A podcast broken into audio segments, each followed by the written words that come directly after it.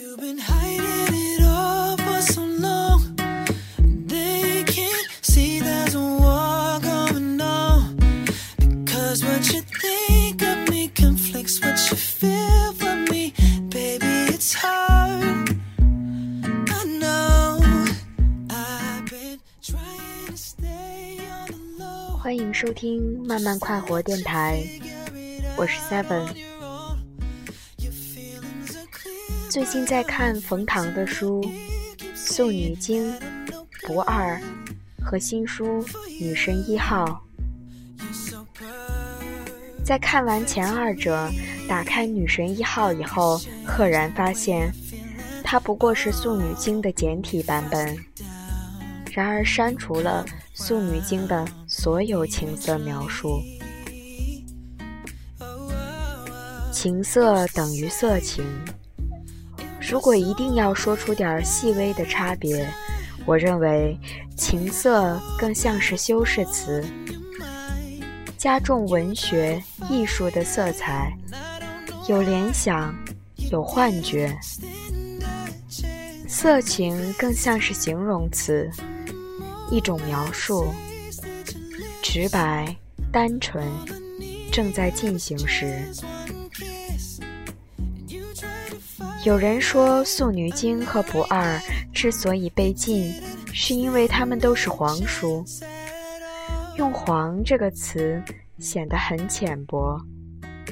情色小说吧，可能因为太过赤裸、太形象而被拒绝。好的情色小说唤起人最原始的冲动，却并不会带来犯罪的欲望。适度的联想有什么好逃避的呢？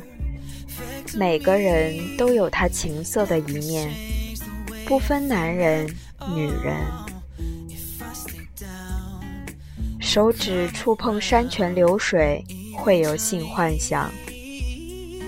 有的人舔着沁凉的冰淇淋，绵软之间也会有性幻想。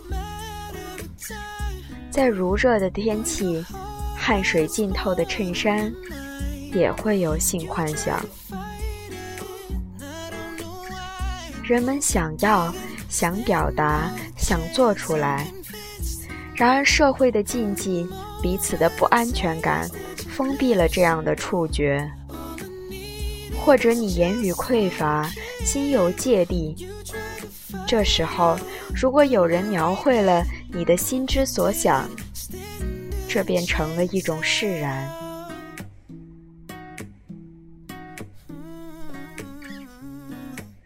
冯唐喜欢用主人公一个人的口吻去叙述、描绘，但却并不会让人觉得冗长无味。大概是那种平静里的情色，让人有一种感动。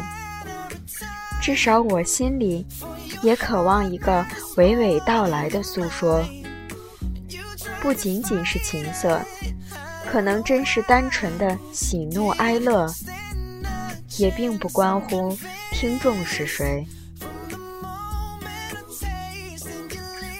我想要表达，情色是不分性别的。不是你是女的，情色就一定与男人有关。所以我更愿意说是一种性感，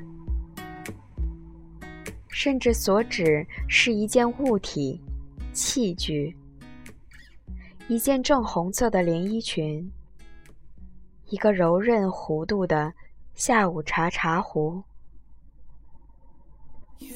一杯浓郁的苦涩的咖啡，打开糖包，用食指持续敲点，使白砂糖坠落的过程。如果有人深深的被自己吸引，那是你浸淫在独处的时光里了。在那个有阳光和响晴天空的午后，一秒钟，一分钟，一小时，你的思维、幻想都是性感的，充满了未知的可能。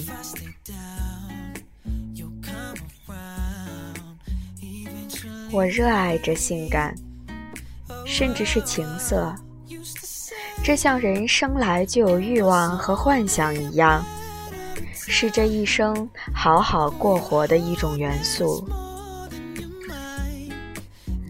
人终有迟暮，然而每一丝衰老也是一种性感。而情色，你会更懂得那如何阐释、追求与幻想，曾热切的感知过。